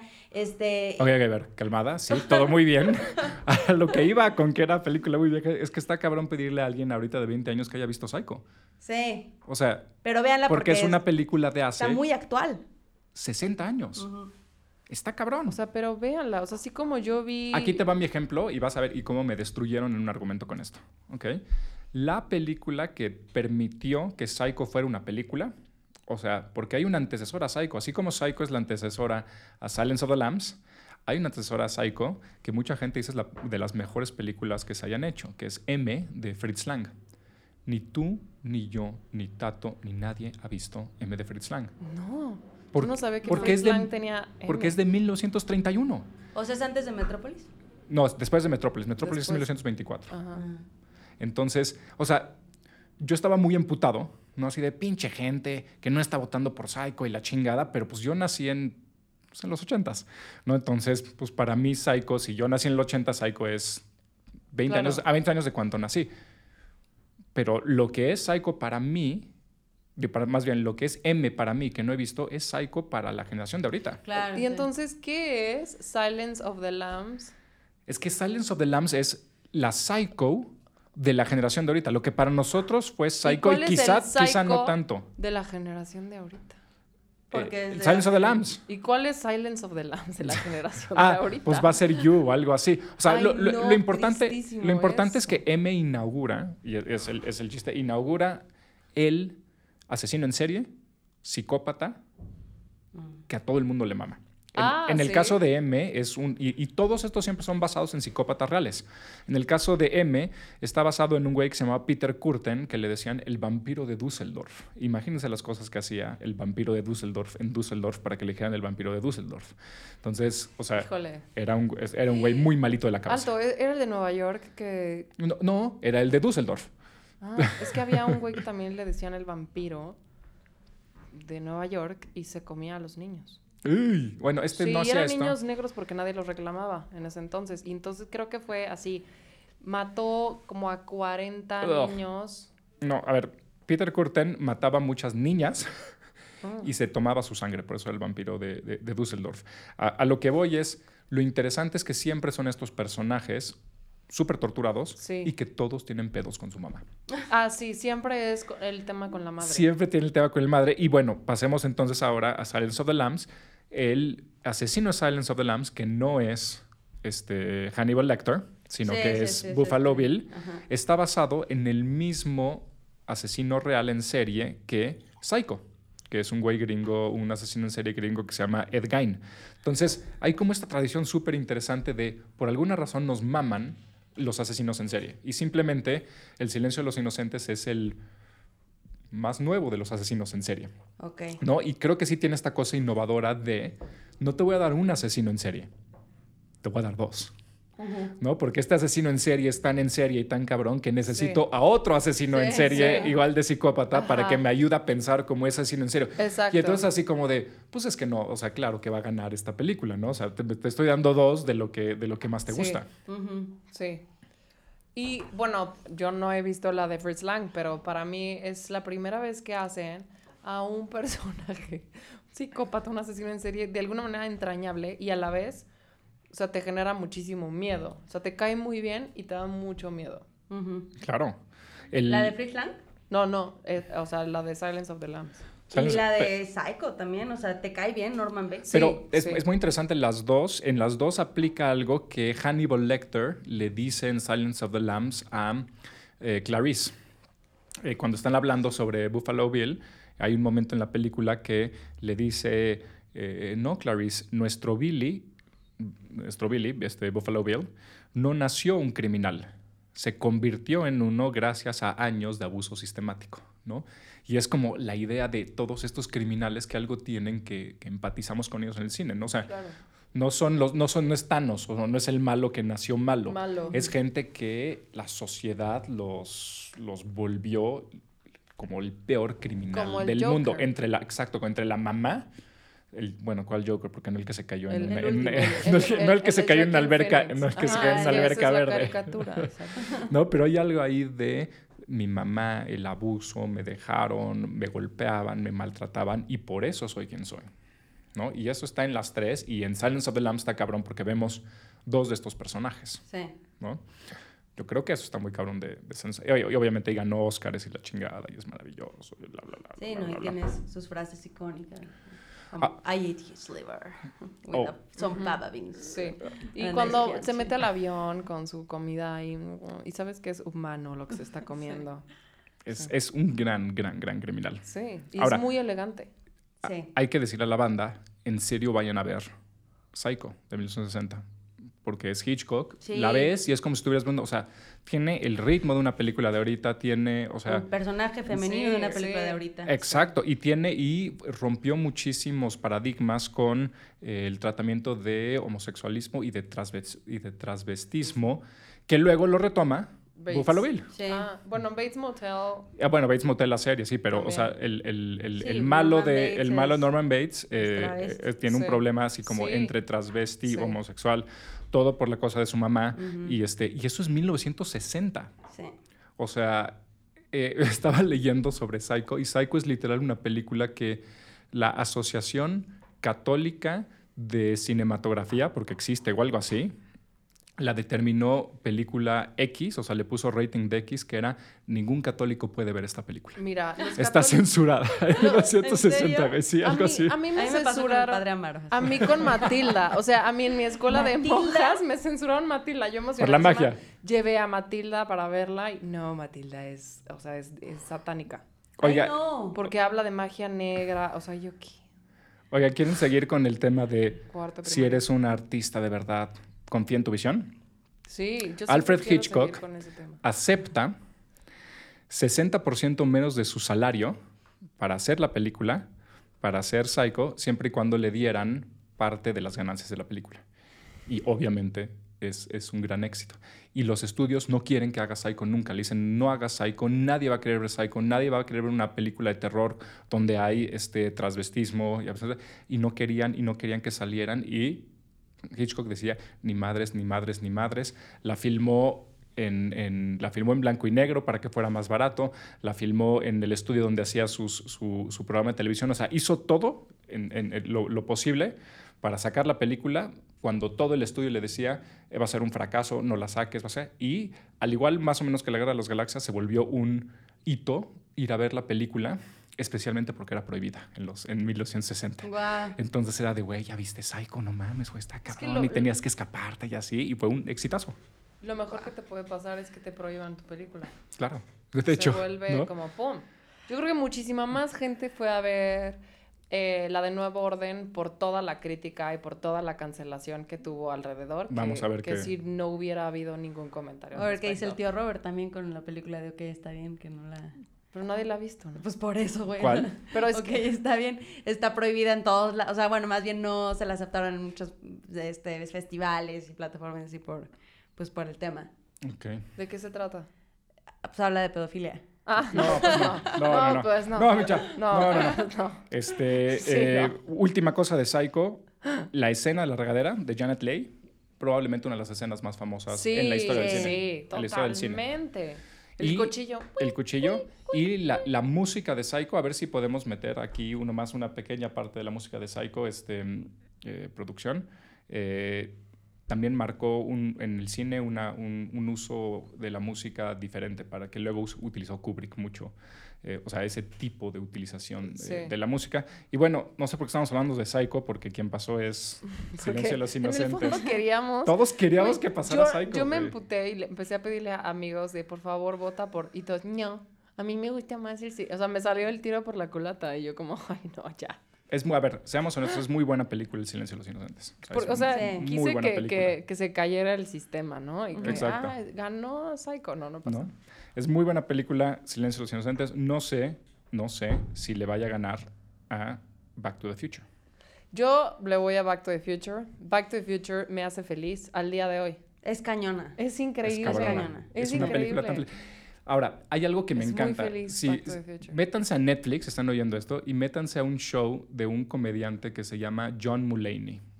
Y tiene, eh, tiene en su especial de Netflix, ¿te acuerdas? Ale tiene esta cosa en la que dice, ¿cómo picharon Back to the Future? O sea, ¿cómo le aceptaron esa película? ¿Qué- o sea, llegaron y dijeron, y hay, hay, hay un güey de 60 años que se lleva con un niño de 18 muy Rick and- y uno es exacto y uno es un científico y eh, luego inventan una máquina del tiempo y entonces los del estudio ah claro para matar a Hitler no se regresa a tener como una relación medio incestuosa con su mamá y, y, este o sea no, entiendo cómo aprobaron esa película decir. O sea, a mí se me hace muy... O sea, es, es una película que tiene toda la fórmula para hacer una película exitosa. Sí. O sea, tú la ves y dices, este, tiene 100 obstáculos para que logre una cosa. O sea, entonces cada obstáculo es como, oh, no, otra vez. eh, y ya se le cayó la patineta y ya no sé qué. Ajá. O sea, es muy divertida, pero también es muy psicológica, güey. Si te das cuenta, o sea, los seres humanos lo que hacemos en terapia y así es regresar a tus raíces, fix your dad, fix your mom, and then come back. cabrón O sea, y, y eso es lo que hace. Regresa a su raíz, arregla a su papá y entonces cambia su vida. Pero, pues psicológicamente no puedes regresar al pasado para cambiar a tus papás, pero sí puedes, pues, perdonar, cambiar la perspectiva, entenderlos, regresar al pasado, güey, literal. Y es un muy buen punto, Tato, porque ya antes había estado en, en- en pantalla el, el viaje por el tiempo, ¿no? Time Travel. La primera era una película de 1960 que se llamaba La máquina del tiempo, malísima que nadie vio. Este, hay una película muy, muy mamadora de Merker que se llama La GT, que es una película de 28 minutos, buenísima, pero mamadora. E incluso un año antes de Back to the Future sale Terminator, la primera, que tiene que ver con, con viajar en el tiempo. Pero que es muy cierto, es decir, la primera vez en la que realmente, de una manera popular Sí. y bien tratada, una película se trata sobre viajar en el tiempo, es Back to the Future. Y tiene que ver con esto, es ¿a dónde voy a regresar? ¿A matar a Hitler? No, No. güey, eso no está divertido. Voy a regresar a ver, arreglar mi a, ver a mi Y- papá o sea, como mi papá, niño, claro. como yo. Sí. O sea, ¿cómo era mi papá cuando tenía mi edad? El güey que me regañe, que me dice que madure y Sí. que me dice que me ponga a trabajar. No, ¿Cómo era ese güey a es mi un- edad? eh, que es un güey muy loser, o sea, el güey como empieza el papá de, de Marty McFly al, al principio, o sea, la versión original antes de todos Ajá. los cambios, es un güey súper, súper loser, con una mujer deprimida, este, y todo, ¿no? O sea, y, y que regresa a ver por qué es así, qué pasó, y cómo con una acción tan simple como que en un momento se defendió y le dio un puñetazo al, Claro. al bully, cambió todo. Está cabrón. Y Está eso, cabrón eso. Y eso es lo que hace popular viajar en el tiempo. Y si, y Sí. si, y si uno se fija, después de ese viaje al tiempo, o sea, después de Back to the Future, la cantidad de películas, series de televisión, Que etcétera, que tienen que ver con viajar en el tiempo, Sí. se, o sea, se, se exponencia. Y ¿no? a- aparte también, bueno, ponte a pensar, ok, voy a, viajar al pasado para matar a Hitler. O sea, es como decir, voy a, o sea, voy a ahorita a matar, a- bueno, hace unos años voy a matar a Trump. Güey, ¿a qué hora vas a acceder? o sea, Exacto. ¿cómo? ¿Con Sí. qué arma? Sí, o sea, eres un chavito eres- como de 16 años que... no, pero ahí las reglas del, del time travel siempre dicen que tienes que regresarte a matar a Hitler cuando era bebé. Ah, claro, sí. O sea, nace y ¡pam! Ah, Esto suena horrible, pero eso es como... Es otra cosa muy interesante de Back to the Future. Es la primera que empieza a establecer en canon cinematográfico cuáles son las reglas de viajar en el tiempo. Y de ahí en adelante un chingo de películas inventan diferentes reglas sobre viajar en el tiempo. Puedes o no puedes cambiar el futuro, puedes o no puedes cambiar el pasado. ¿Qué pasa si lo haces? Sí, hay, ¿cómo hay universos distintos, hay Sí. multiverso. Todo empieza en Back to the Future. Sí. Que literal el güey es, eh, ¿se acuerdan? Y tiene estas escenas en las que empieza a ver cómo se borran las cosas o cómo que va cambiando, ver- va cambiando el... que está desapareciendo, tocando la guitarra. Sí, o sea, y empieza- también tiene unas fórmulas muy cabronas. o Muy- sea, Y fáciles, que- simples. Ajá, que ¿no? dices, a ver, este, el, el personaje quiere algo, necesita algo de vida o muerte mientras Total. está ocultándose de, de, de unos malos porque que lo están... Hay esto de que tu otro yo, o sea, tu yo no te puede ver porque si pasa Sí, eso sí, hay sí, una... Y sea, siempre el enemigo que es el bully este, Sí. que es como, ¿cómo se llama el bully? Ay, no me caga. acuerdo. Biff Biff. Tannen. Biff. Ahorita Sí. les traigo una historia de Biff Tannen muy buena. Ya. ¿no? Sí, y que, o sea, me como viendo esa escena en la que está tocando la guitarra y desapareciendo al mismo tiempo. Problemas muy cabrones de apropiación, porque entonces él se regresa y se apropia de la invención del rock and roll. Sí, Claro. Que es, una, que es una invención Que negra. yo hubiera hecho Entonces, eso o sea, también. eso haces hoy día. Como y persona se talma, o sea. Oye, yo hubiera hecho lo que hizo Biff, el malo. Sí. Robarte el almanaque. A la fecha siempre digo, o sea, yo, si viajo al pasado voy a comprar bitcoins. es lo único que quiero hacer. Claro. Mejor, No, yo, compra acciones en Apple. Y Yo a sí- comprar acciones en Apple. Pero así, pum, vámonos. yo Ya. sí pienso en, en, en algo más personal. O sea, ir a mi vida y ver a mi mamá. Yo sí pienso en Pero eso. Tú así, pero la ventana cabrón. como Sí. stalker. Es que es lo que, es lo que dice Tato, ¿no? Es, es ¿por qué no vas y matas a Hitler? ¿O por qué no evitas la guerra a o sea, franco-prusiana? ¿esto que No, dices? somos egoístas. Pues es- Quiero sí. ir a ver. No, y a, ver, como, como dice a- Jordan Peterson, que será controversial, pero, a a güey. pero empieza contigo, empieza arreglando tu cuarto. O sea, es- No, claro. Y ver a tu papá antes de que te abandone está padrísimo. es como, papi, antes de que me Sí, dejaras, mírate qué O ver por ves". qué te abandona tu Sí, es papá. como, ¿no? Ajá, güey, no, a sí ver se veía eres, muy güey, infeliz. sí. O sea, Güey, conocer sí. a tus papás a tu edad debe ser una experiencia muy cabrona. O sea, y es lo que, yo creo que es lo que debe hacer todo el mundo en terapia. O sea, como ponerse en el lugar de sus papás claro. cuando... Sí, sí, total. Historia cagada. Biff Tannen, el, el bully, el actor es un güey que se apellida Wilson. Al día de hoy, 2022, ese actor, Wilson, o sea, se apellida Wilson, no sé cómo se llama, no es la pelota de Castaway.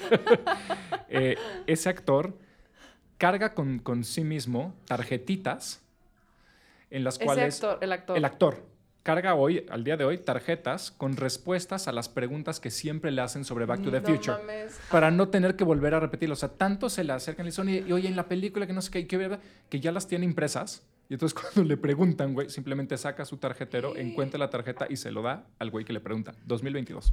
Wow. O sea, así de, así de influencial fue.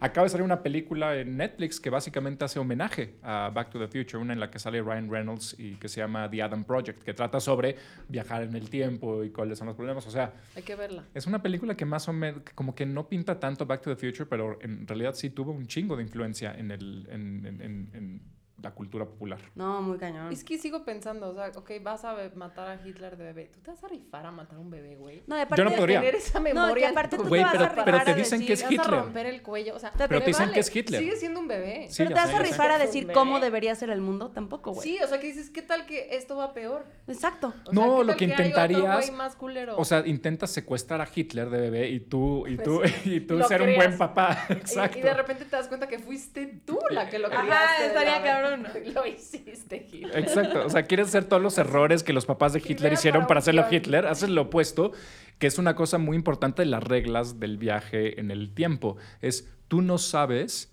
si matando a Hitler o, o tratando de, de criarlo no salen peor las cosas. Exacto, O sea, yo seguro que Chance peor. eh, es una cosa además muy leibniziana. O sea, Chance y Hitler era el mejor de los mundos posibles. Entonces, es. si Sí. matas a Hitler, Chance sale un güey más culero que Hitler. Si no hubiera existido Hitler, o sea, quizá estaríamos repitiendo los errores que, que hizo Hitler. O sea, quizá Trump sería el fascista que fue Hitler. Y, y Claro, peor, porque- porque, y peor. es tonto. Bueno, Y porque hay armas malo. ya hay nucleares redes ahorita. y hay redes sociales. Sí. Entonces ya no Sí. solo serían alemanes, ya, ya entraría Latinoamérica, ¿no? Sí. Y todos vamos a defender a... Sí, X. o sea, no tenemos la calidad uh, moral para decir cómo debería de ser el mundo y quién debería existir y Sí, quién no, no. no, no la tenemos, no la tenemos. Pues muchas gracias por oír nuestro podcast de la Segunda Guerra Mundial. Este, Ya acabó. historia revisionista. Güey, ya creo que nos pasamos un chingo de tiempo. Nos o sea, haciendo... llevamos tres horas. pero- Llevamos tres horas, pero valió la pena. Entonces, por cierto, si llegaron hasta aquí es porque, porque sí les gusta mucho este pedo de las películas y porque creo que lo hicimos muy bien, ¿no? Apoyémonos, salud a, a- a los tres. Muy Salud. bien hecho, creo que lo hicimos muy bien. Salud a la producción. Muchas gracias por escuchar Banal. No les vamos a poner las votaciones instantáneamente después de que salga este episodio, porque ya los vi que se ponen a votar sin escucharlo. Entonces, chinguen a su madre. Primero escúchenlo. Sí, vamos a darle uno o dos días search y luego voten. O sea, escuchen los argumentos, porque ahí están todos. Harry Potter, Harry Potter, Shrek, Shrek. A ver, escuchen primero. Güey, si hubieran escuchado sobre Rocky, tal vez hubieran votado. No, sé que Rocky no hubiera ganado, pero chance le hubieran dado más oportunidad. No hubiera estado tan, tan desastroso. Entonces, en- en- si están escuchando esto el día que salió, en uno o dos días estarán las encuestas en Twitter, eh, en arroba banal podcast en Twitter y, eh, bueno, y en, el, y en el antifaz, que es antifa, arroba antifaz política, y en el Instagram de, eh, de banal, que es banal podcast. Gracias, Tato. Gracias, William. Gracias, Ale. Gracias, Alexandra. Gracias, Alexandra.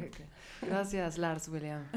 actrices, Oye, se- escritoras, Se te olvidó decir que también soy la voz de Banal. Es la voz de Banal, por cierto, sí, pero yo creo que todos lo saben, O sea, lo mi- ubicaron. y mi crítica es que agarraste la peor versión el día que más cruda estaba y esa es la voz que te con la que La agarró. Sergio. No, A mí me gusta la voz cruda de, de- de Banal. ¿no? Eh, Así. Está sexy. O es voz del exorcista, que por cierto no está en los... en los- en los- Debería de estar, es que te faltó un género de terror. Falta Ahí un se género Va a haber, así, mira, cosa. así como Ángel con Ángel prometimos que va a haber en el futuro un mundialito más pequeño de chick flicks, ¿no? y de Tal vez peli- con y de pelis mexas. y de pelis, de pelis mexas, también uno de películas de terror. Sí. invitas ¿No? a Chava. Chava es un experto. Chava es bueno para eso. Chava es bueno para el terror. Perfecto. bueno para el terror. Bueno, pues gracias. Banal es un podcast producido por Antifaz. Haznos llegar tus comentarios y recomendaciones al Twitter de William Brinkman Clark, a quien puedes encontrar en arroba William Brinkman o a su Instagram en william.brinkman. Este episodio fue producido y editado por Sergio Campos. Diseño sonoro por Manu Becker con la voz de Alexandra Dunet. Para conocer más contenido de Antifaz, síguenos en Twitter como arroba antifazpolítica o visita www.antifaz.org.mx. Elevemos el debate.